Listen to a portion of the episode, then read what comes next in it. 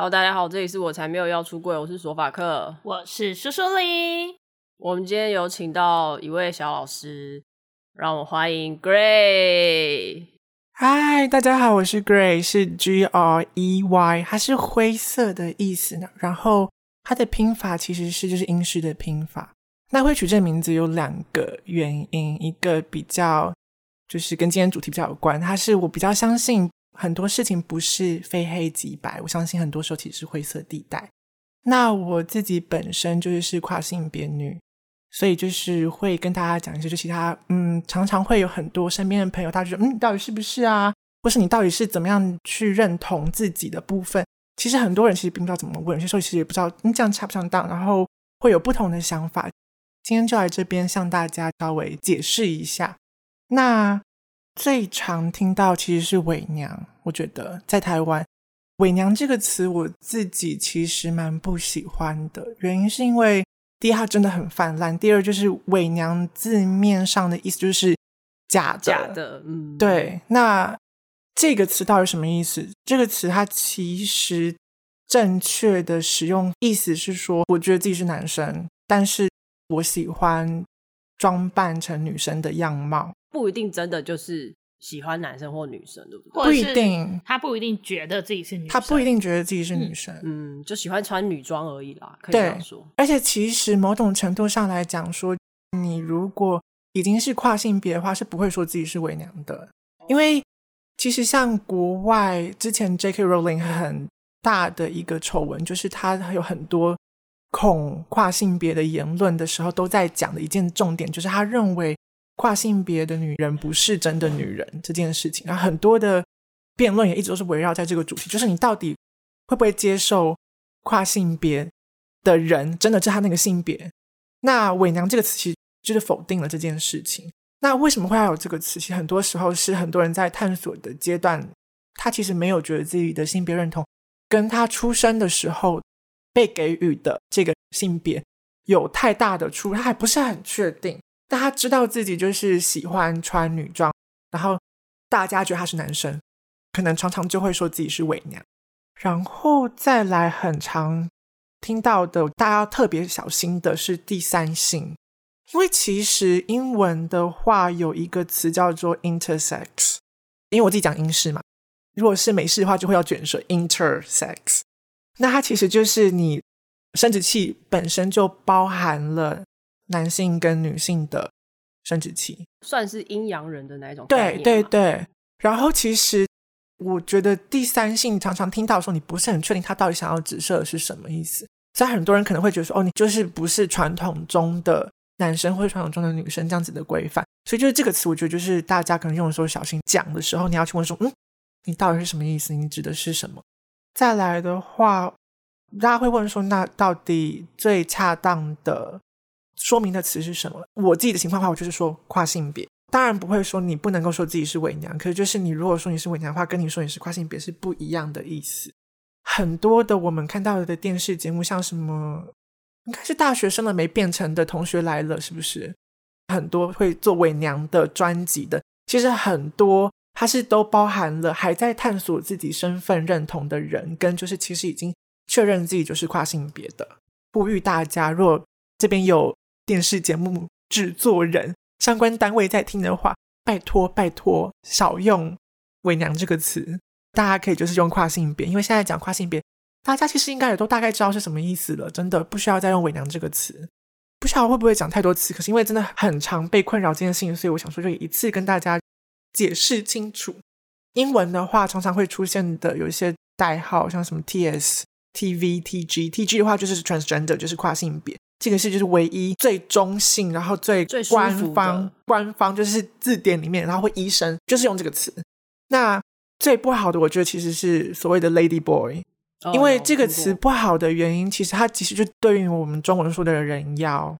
那这个词为什么会出现的原因，是因为那时候泰国一开始在推他们的性工作者的时候，他们想要。很快的可以去出现一个可以行销的词，所以这其实是一个 marketing 产物。那它其实意思就是说，这个人他看起来是一个女的，但他下面有阳具可以使用。其实是一个非常物化跟非常一个就是很 pony 的一个词，所以就是真的大家不要用这个词，就跟人妖一样，就是听了就是觉得嗯就是在骂人，除非就是就好像黑人的 N word，会有一部分的人他们会觉得说我们长期以来就是被用这样子的词称呼，那我就是 reclaim 这个词，变成就是好像你没有办法再用这个词伤害我，然后会自己在圈子内会用这样子的词称呼，可是基本上。当你第一次遇到一个人，然后你不确定他的想法是什么时候，就不要用这个词。对，简单来讲就是我自己讲我自己可以，你不要用这些字，就是你不是那个族群的，不要乱用，你会不小心伤害到他。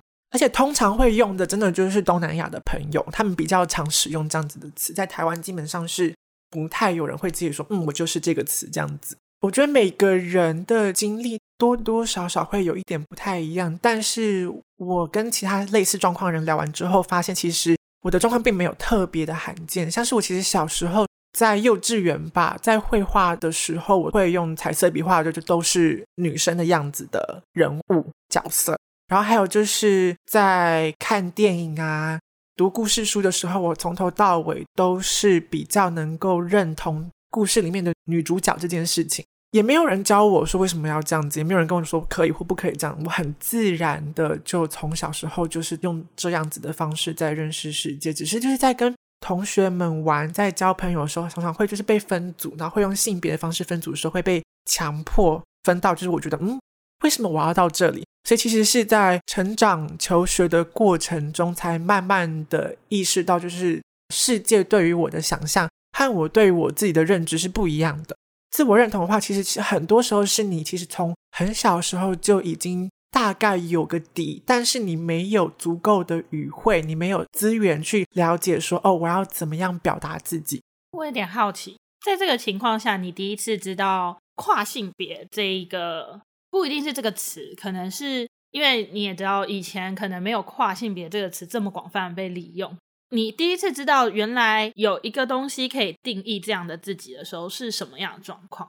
其实很特别的是，我大概真的有好好想这件事情的第一次是下载 Grinder 的时候，它其实是一个就是同志的 APP，然后主要是男同志，但它上面其实其实也是有跨性别，然后跨性别里面包含就是所谓的男跨女跟女跨男都有，所以就是除了就是大家想象中的男同志之外。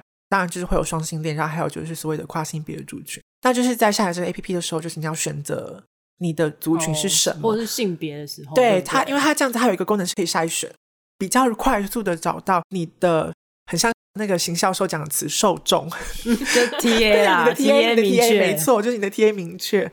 在这个时候，我才知道哦，原来有这些选项，然后才去就是搜寻，才发现说哦，原来是这样。而且我是在大学的时候才做这件事情，因为。我的国高中我是被送去私立学校，就是那种很传统的私立学校，嗯、所以就只有在念书，根本没有时间想说，哎，我是谁这样子。我们是大学的时候认识，我那时候看到你的时候，我的想法，我比较直觉性的想法是，我在想说，你有可能是男同志，因为我有观察到说你是比较，其实我有时候也不是很喜欢说用阴柔，但是我觉得。你会是跟一般男生比起来比较贴心，可以比较去体谅别人或是关心别人的那种男生。嗯、你在攻击异男吗？你不要把我秘密说出来。对，就是如果你要说是阴柔的话，我反而喜欢用一些比较正向的优点。那时候就有在想，应该会是男同志的几率比较大。嗯、然后是因为后来有一次我们在路上遇到的时候，那个时候你已经是有开始穿女装。大学刚进到学校还没嘛？没有没有。然后那时候我看到你穿女装，我那个时候的反应就是，哎呦，在做自己了。当然惊讶会有，就是我没有想到哦，原来是跨性别。对，嗯、可是我更高兴的是，嗯、因为其实我觉得学校虽然同才之间当然接受度是比较大，可是这个接受度不代表说哦。同志 OK，可是同志以外其他的性取向的族群也 OK，所以我反而觉得还在学校的一个环境就开始做出一些自己想要的样子，我反而也觉得那时候的你是勇敢的。其实也一直蛮想跟你讲这个事情，因为我们刚刚有讨论了一下，我跟 Gray 大概六年左右没有见过面，而且我们中间其实也不太常联络。然后我记得你的私人 IG 好像后来也比较少发文，对不对？对，我现在很就是努力要转公开 IG。我这边也是要先谢谢他，因为其实三月三十一号是国际跨性别的现身日，所以我们那时候是我跟苏苏里在讨论说，哎，那我们有没有要做一些特别的东西的时候，然后才想到说，哎，我有认识一个跨性别的人，我就来问问看。对，然后我当然很感谢你就答应我。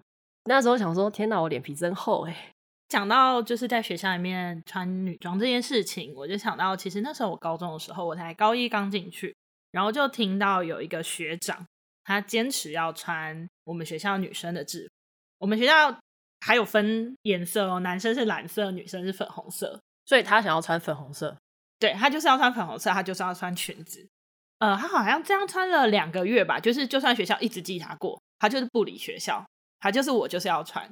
可是最后的结局是好的，就是学校为了他解除了男生要穿男生制服，女生要穿女生制服的这个规定，也只有那一个学长啊，因为我后来也没有看到其他人穿其他的衣服，他应该只是想要穿粉红色的衣服吧？我觉得应该不是，因为他就是想要穿，裙子，他就是想要穿裙子。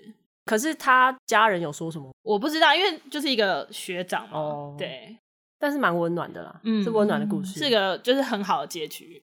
我刚刚听完 Gray 的故事，我自己有点好奇的点，就是在 Gray 的以前，你对自己的认同是，你就只知道自己喜欢男生，你会觉得自己是男同志吗？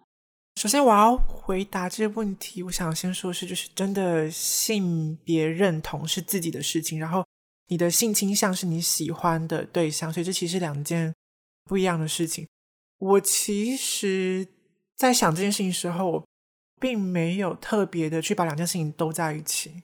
应该说，我在以现在这个样貌做自己之前，我很长的一段时间没有想象过自己会有市场。哦，你是说你没有想象过你有可能跟别人交往？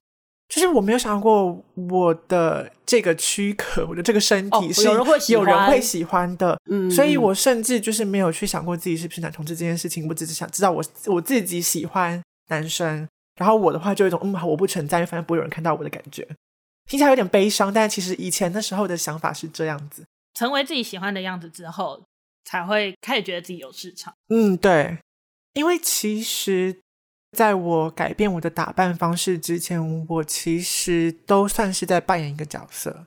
这个角色是我自己对自己的认知和社会、家庭对我的期待的恐怖平衡。那你怎么去打破这样子的平衡？因为像我们现在看到的 Gray，他是留长头发，而且身材很好，很瘦。对，而且他头发看起来现在的长度是比苏苏梨还要长。画口红，有画眼影，就是是完全你就是觉得这就是一个会想要让自己很漂亮的女生的打扮。大家有兴趣的话，可以就是偷看一下我 IG，就欢迎追踪一下。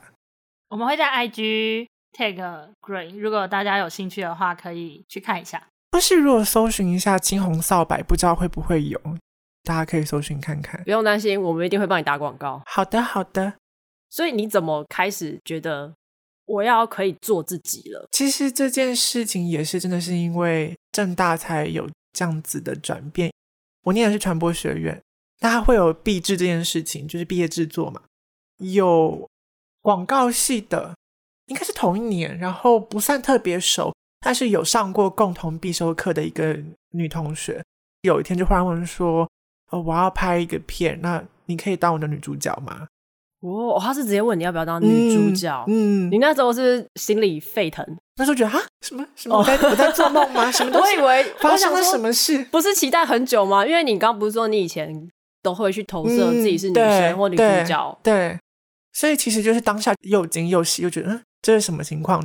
那部片的简单讲，其实就是我穿的漂漂亮亮，然后穿一个黑色的洋装，然后穿着高跟鞋，然后在一个桥上走，就是。最大的主轴就是这样。等一下，为什么我刚觉得有一种鬼片的氛围？那个时候，我就是妆发弄完之后，才见到我一起演的其他的演员这样子。然后那演员就说：“哈，我以为你就是女的。”其他演员是男生，男生，男生，就是跟我演对手戏的人。然后他就说：“我以为就是女的啊。”然后我就：“哦，原来是这样子哦，原来我可以。”我穿这样子是可以的。所以你那个时候就已经有在学校穿女装了，是这样吗？那时候就算是偶尔穿一下，因为那个时候的状况是家里还完全不能接受，所以就是变成是要两套衣服带在学校换。对，跟你一样，或是在咖啡厅换，好累哦。对，很累很累。对，我懂，我懂，对，对，就是因为我以前回南部的话，我可能就是我下高铁，我会把束胸换掉，换成一般内衣，然后我再回家。然后我妈好像后来有稍微发现这件事情，我就后来想说算了，我后来就只要回家我就穿一般内衣。我可以延伸直接问你关于这件事情，你的、啊、你的想法吗？你有想过你要做缩胸手术吗？哎、欸，其实我有一点想哎、欸，因为我没有很在意我胸部要多大或多小。如果我可以不用穿内衣或穿束胸，我觉得做这件事情还不错。我自己有想过啦，可是因为钱嘛，然后再来是我很怕痛。索法克的状况不是他讨厌自己的胸部，对，只是为了我，我只是觉得这两团肉对我来说有或没有，其实没有太大差别，但我不讨厌它。嗯，因为不讨厌的话就没有必须要做这个。对对对对对对，你现在是自己出来住吗？还是，没有？我现在是跟家人，还是跟家人住？所以他们后来是有接受。我跟你讲，真的就是蚕食鲸吞，这招真的有效。先穿从中性的东西开始穿。哦，然后先不穿裙子，先穿裤裙。他们要念说说，呃，就是裤子啊，就是哦，对，这也是裤子。你看，这里是裤子。然后你可以，比如说像你去找那种百褶的裤裙，然后你再接下来就变成百褶长裙，然后再就短一点，然后再短一点，再短一点，就这样，就真的是这样。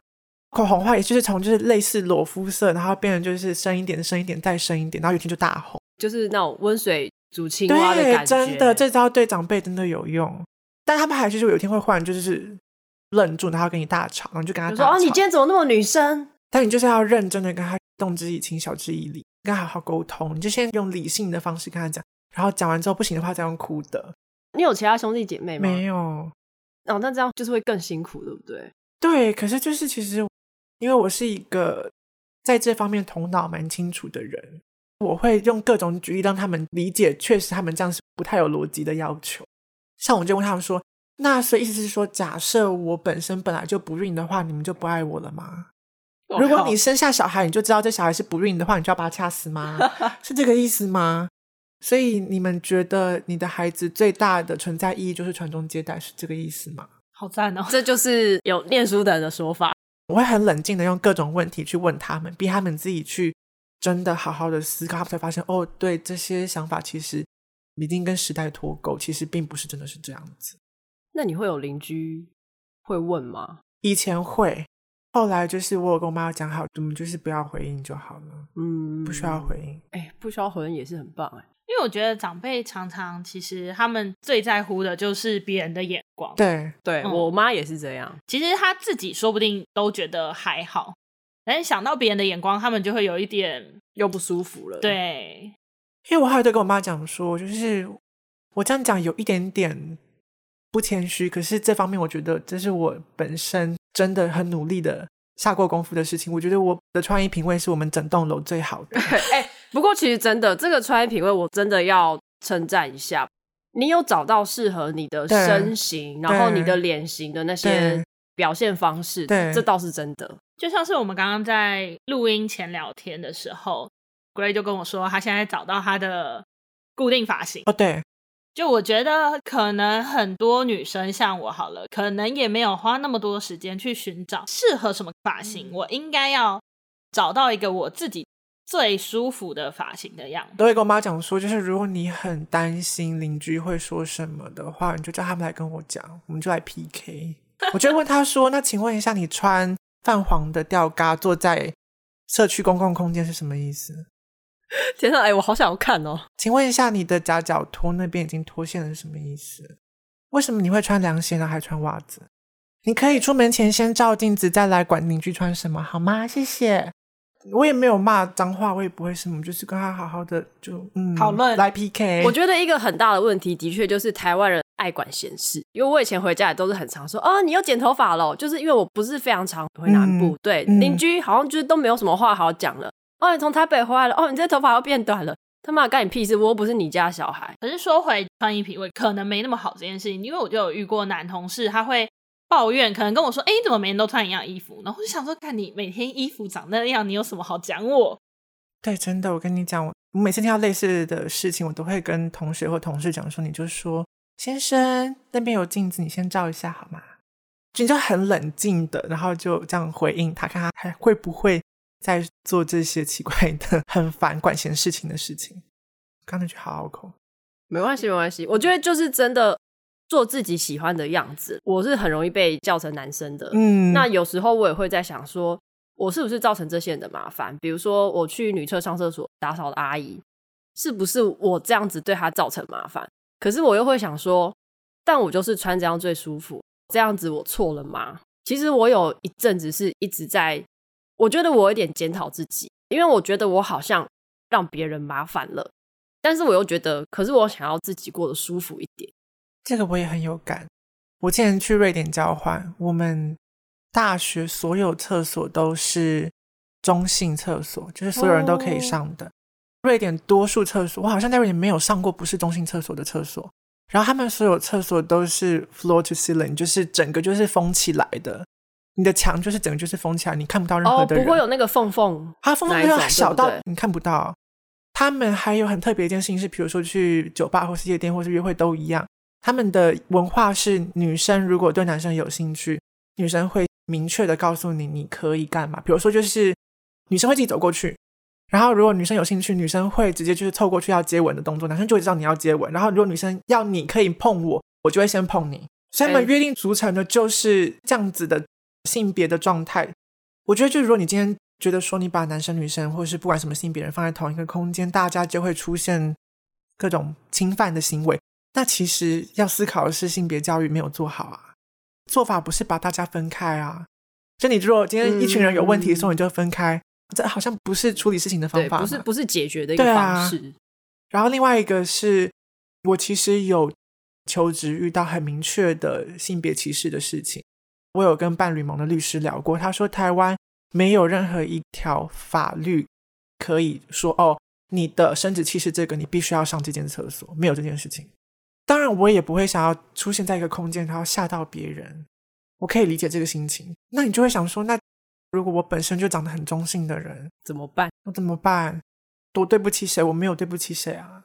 觉得如果大家也有类似的困扰，或者是你的朋友有类似的困扰，其实我们是可以再想的更开一点。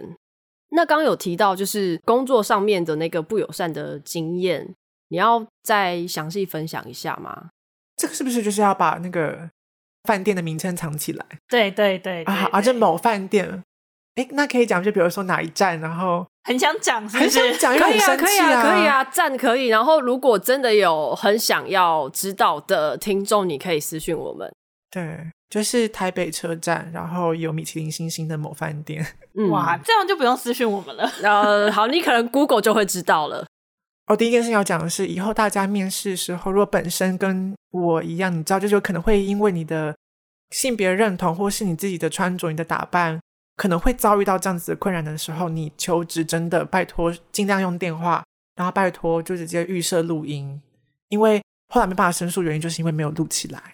我去应征的这个工作，其实是因为之前在大学时期待过外场的同事，一个比利时人。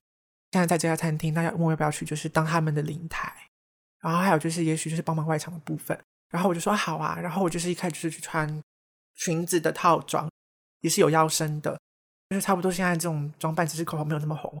去面试之后，就是谈的也都很 OK。然后大概隔天他就问我说：“那你什么时候开始上班？”这样子，后来就有人资的人来跟我联系。一开始是比较小咖咖的人资。他就有讲说你，呃需要一些资料，比如说像健检呐、良民证，就是你没有犯罪记录，这些都很正常。嗯嗯嗯。这个时候我就说，哦，那我要确认一下，不晓得您知不知道我是跨性别的部分，就是我的身份证上面就还是没有更改。然后他就说，哦，我们这样子的话，可能要向上面请示一下。请示了之后呢，就变成是他们的人资大咖咖。他的借口是说，哦，我们这边的设施比较跟不上时代，我们没有就是所谓 gender neutral 的这些共同空间。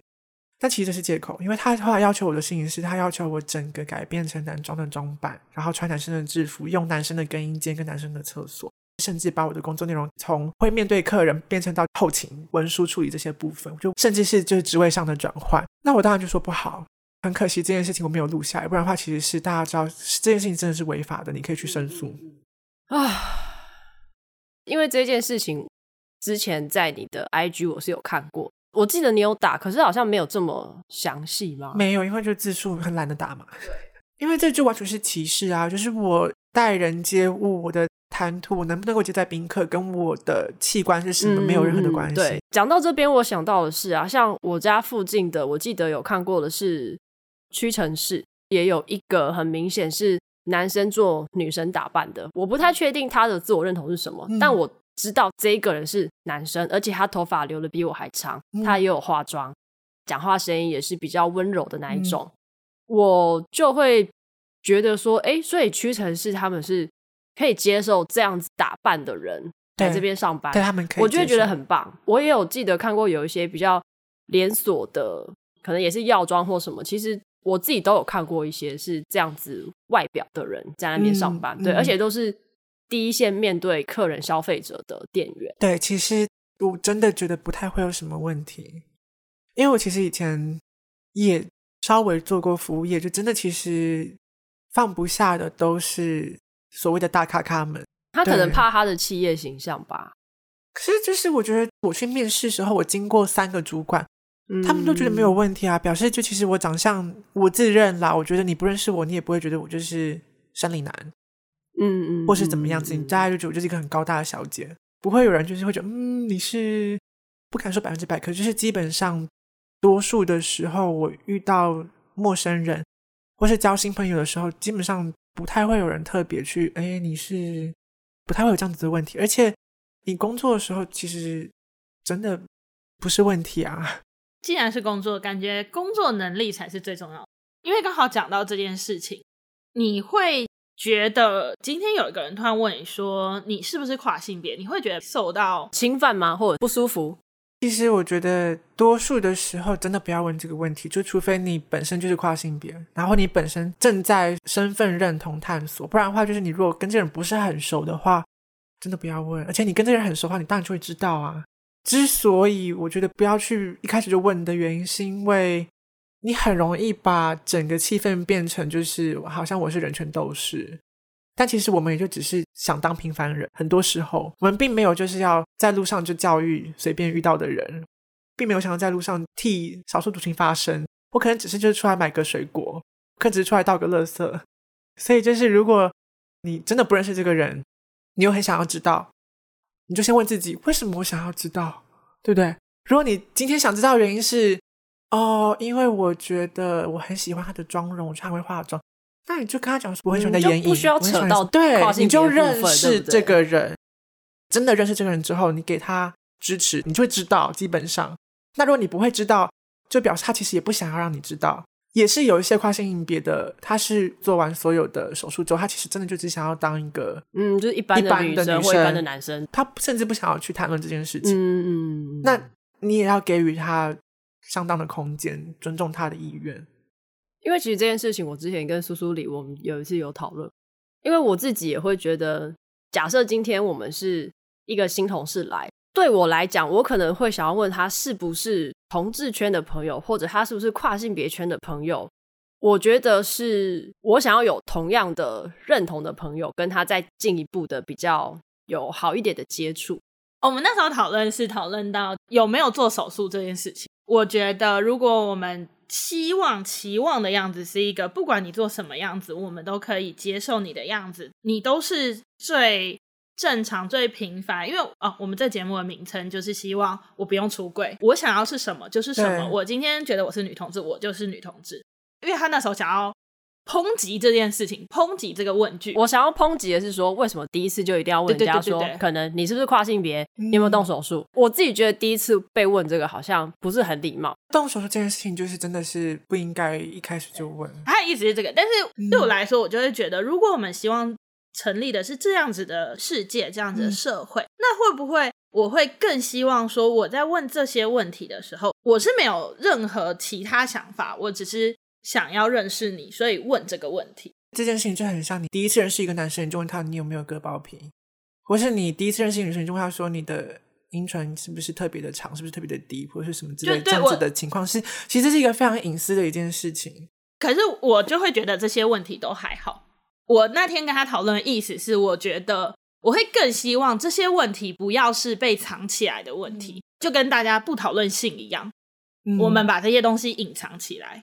我可以理解被问会不舒服，所以我不问。但是我会觉得，如果我们可以拿出来讨论，可以拿出来讲，会是一件更符合大家都很平凡的感觉。应该是说，讲久了，它是不是就会变成一件很无聊、很不用被大家放大看的事情？它可能像温水煮青蛙一样，嗯、我们一直拿出来讨论，它就会变成一件很平凡的事情。我可以分享一个会促成我这样想法的一些一直在发生的事情。我在酒吧是会被搭讪的哦。基本上定义上，你如果约会的对象是跨性别女，然后你是男生的话，那你就是直男。或是就是双性，常常会遇到的问题是有很多的男生，他其实会甚至只想要知道这件事情，才决定要不要跟你进一步认识。你是说有没有可能做完整套手术？对，会让人很不舒服，就会让人觉得就是嗯，我我不想要一开始就跟你说原因很多，但常常出现的是，很多时候其实你现实生活中中认识这个人之后，他会发现你其实很有趣的人，你其实有共同的话题，他会把你当一个人看。当然看你怎么问，可是很多这些男生他问你说你有没有做手术的时候，他其实并不把你当一个人看，他可能就只是为了找一个打炮对象，对，他只想知道他可不可以用他熟悉的方式跟你打炮。这是为什么我会建议大家就是不要还不是很认识这个人就问这个问题，或是甚至就是没有。真的很相关的话题的时候，不要问的原因是，像我这样子的状况，我们就是一直在遇到会有各种臭异男会一直问这样子的问题。他就是有一种条件试着要跟你交友的感觉，对，而且他把你值不值得认识这件事情根基在你有没有阴道这件事情上面。嗯，这样讲其实就蛮有道理，就是问的角度，我觉得目前来说，可能大部分人问的角度都不是这么善意的角度。对，就是我觉得应该说，我们还是会有一个比较，你要说可能是一个乌托邦嘛，就是。还是会情愿去相信说人性有它比较好的那一面啦。嗯、坦白说，虽然这个社会的恶意还是很多。我跟你讲，坐在我这个位置，我看过好多坏人，真的太多坏人。我一直定期的会遇到各种有妇之夫，还有各种爸爸们。这也是为什么我觉得就是大家要去污名化双性恋这件事情很重要的原因，因为很多爸爸们就是。觉得啊，我是双性恋，那在台湾这样，那我就是结个婚生个小孩，可是我还是想要出来，使用不一样的选项，嗯嗯嗯，对，然后就会觉得那嗯嗯嗯，就是我，我不要啊，而且就是如果你能够把我就是当成是女生的话，这些人也并不会特别需要偷偷摸摸的来跟我约会，然后也不会觉得说啊，那我一定要跟一个 cisgender 的女生结婚，再出来就是偷吃。我跟你讲，这些什么恐同或是恐跨性别团体讲说啊，你就是不要让他合法化，你就是不要让他们出来，你就不会有这些事情发生。我跟你讲，没有，会有更多人出来偷吃。所以你有期待社会用什么样的角度或心态去看待跨性别吗？中文我不晓得要怎么表达，因为我们好像其实语汇上就是比较没有这样区分。可是英文的时候有所谓的 gender 跟 sex，性别跟性的差异。英国的官方的，我忘记他们的卫福部，他们是什么？他们会讲说，gender is a social construct，意思就是它是一个社会的机制，它是一个文化上面生产出来的一个概念。没有人在出生的时候就有擦大红的口红，没有人在出生的时候就系领带，没有人在出生的时候就剪短头发或者是长头发，就都是自然的生长的状态。这些东西都是社会化之后。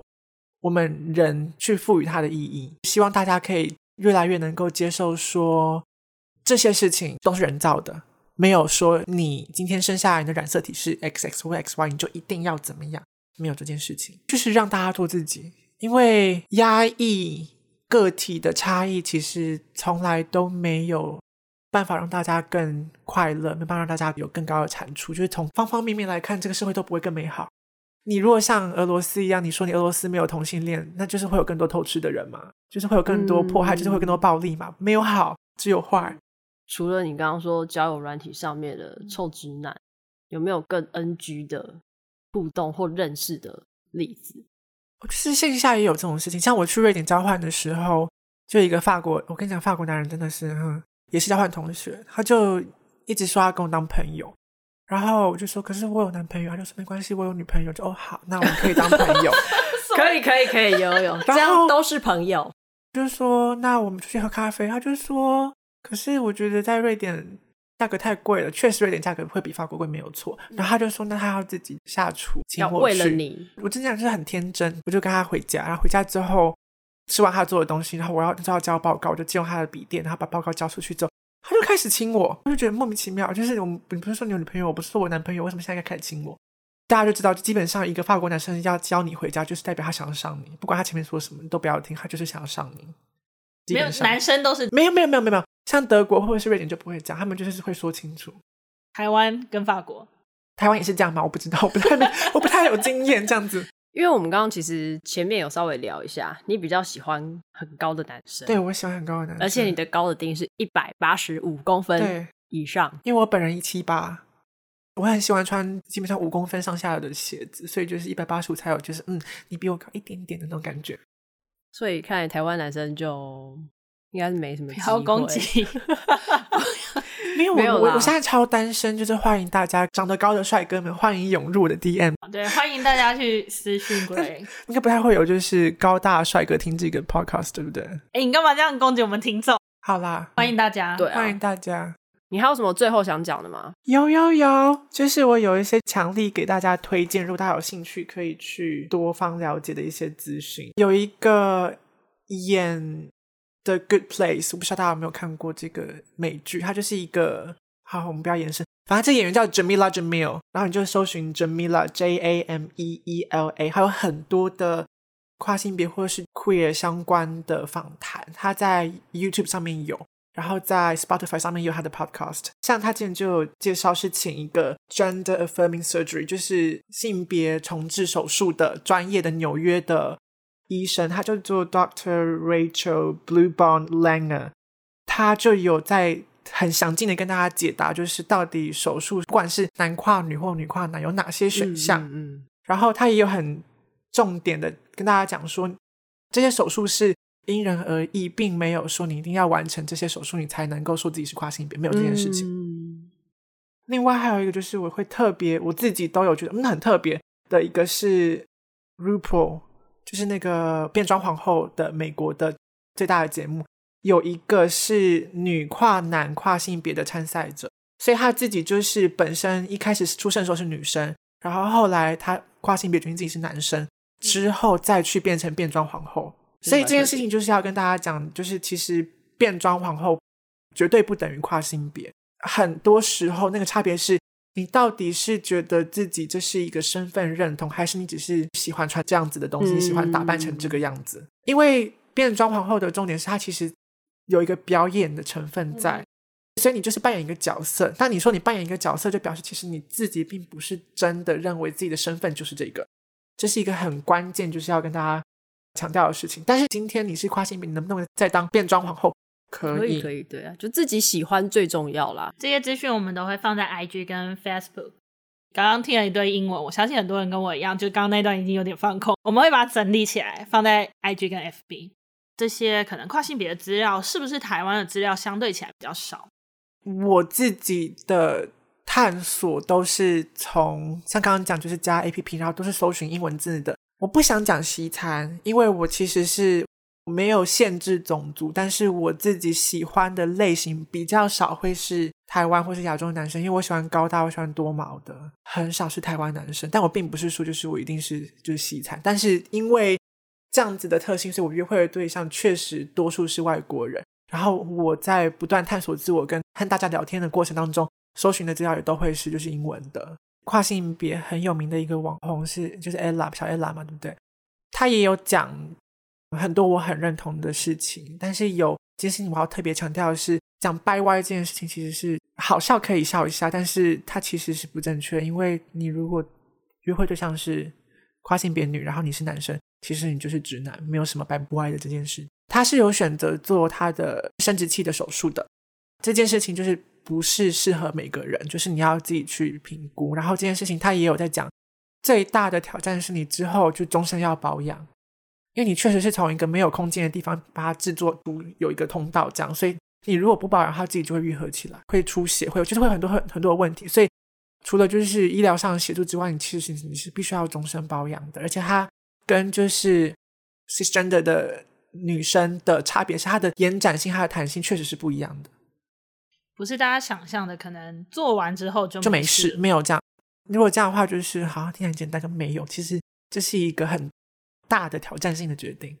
前面有提到说，有一些人他可能已经做完手术，但他不一定想要跟你讲他以前的事情，他不一定想要让你知道。对，我觉得这个就会回到很重要的问题，就是其实不管怎么样，你都还是要彼此尊重吧。你不会知道说到底这个人他是不是以前他有可能是一个跨性别者。其实很多东西我们都不会知道，又或者是像有的人他可能就是长得比较女生样的男生，嗯、但他其实就是异性恋啊。你不管要怎么逼问他，他就是喜欢女生嘛。这个外表不一定是百分之百。而且你看，像唐凤，他的对象也是女生嘛，对不对？我不是很确定，但好像好像有看到类似的。那时候查的时候是说是女生。对，所以我觉得还是回到每个个体、每个人类互相尊重彼此。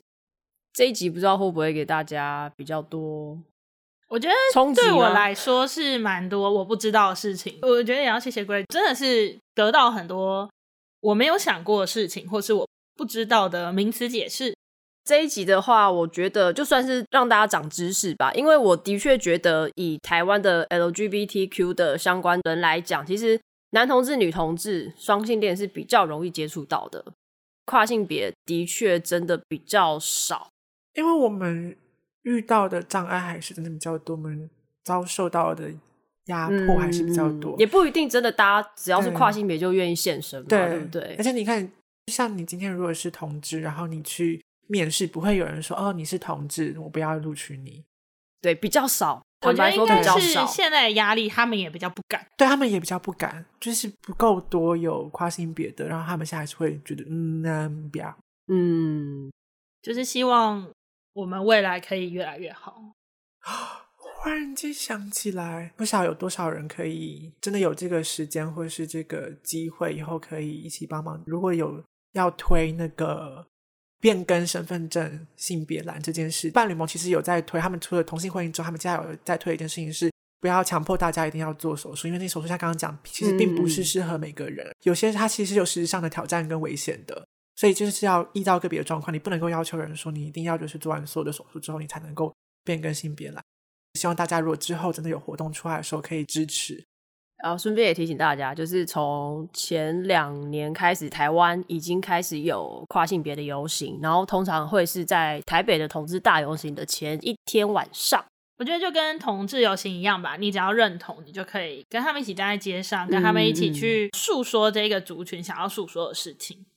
我其实有想要写信给一零四，希望他们可以就是把，嗯呃、你说用性别性别栏拿掉，因为我自己的状况是，我确实一模一样的照片，一模一样的备审资料，我在像是 Yourator，呃，就是新创的，还有 LinkedIn，嗯、都可以选择不揭露性别这件事情的时候，嗯嗯、我拿到面试的几率真的高很多，就这是还有一个很悲伤，可是就是很现实的一件事情，嗯、而且就是这件事情是你没有办法去。告诉大家这样这样是不可以的，因为你如果今天没有性别的这个资讯，然后我去了，然后你要用我，然后签约的时候你才说啊不行，然后录下，这是可以申诉，他们会知道这件事情是不可以，知道这件事情是违法，这样大家才会改。申诉的事情其实并不是说哦要钱要钱，其实我们也拿不到钱，他们是开发，嗯、是政府开发。申诉这件事情的重点是要让大家知道这件事情是违法，而且大家都怕罚嘛，所以就是知道违法之后才不会去做这种事情。所以台湾如果要更变身份证的性别是要。有哪一些？我记得就是要全套做完，全套都要做完了。对，器官，然后是不是也要有医生的证？对，才可以更改性别。所以才会说，就是希望可以不要让政府一定要大家都做完整套手术。钱是一个嘛，你做完之后还要保养，要、啊、不然你涨薪资啊，就是是比较 容易一点。这个事情不是绝对，而且我觉得也比较好吧，就是尊重每个人的意志，你想要自己是什么就是什么。分享一个，就是像比如说像澳洲，他们的护照是可以选择 X，除了传统的男女 M 跟 F 之外，他们还可以有 X 这个选项。因为其实我刚刚其实一直没有包含到有另外一个更少数，比跨性别更少数的族群是就是 Agender，就是无性别。因为像讲的性别是一个社会上的概念、社会化的概念。有些人就觉得我没有想要符合任何一个社会对我的期待，也是有这样子的选择的。所以澳洲的做法是，他们就有提供一个第三个选项，就是 X 的部分。如果有人讲说，就是嗯、呃，你这样子，我们怎么知道？第一，你其实也不需要知道，你为什么要知道对方到底是什么样子的状况？你就认识他，你就会知道了。然后第二个是。别的国家像澳洲就已经有另外的做法。其实我觉得同志圈啊，我们去讲那个 LGBTQ 加所有的族群，其实互相认识是没有想象中这么多的。这也是我觉得这一集做跨性别，我觉得比较有意义的。所以希望大家你听到的话，就是你自己听完，你也可以分享给任何性取向的朋友。那如果当然你有正在找寻自己的朋友的话，我觉得他们更需要来听听看这一集的内容。如果你觉得这一集内容还不错，还喜欢的话，记得帮我们 Apple Podcast 五星，然后追踪 FBIG。刚刚说的那些资讯，我们会放在 FB 或是 IG 的贴文里面，大家可以去找一下。我们也会 take grade。如果有一百八十五公分以上体毛多的男生，哦，就是我要我要澄清，就是我特别喜欢胸毛的部分。哦，好好，胸毛要多，OK，好。以上言论不代表所有女同志还有跨性别言论。拜拜，拜拜，拜拜。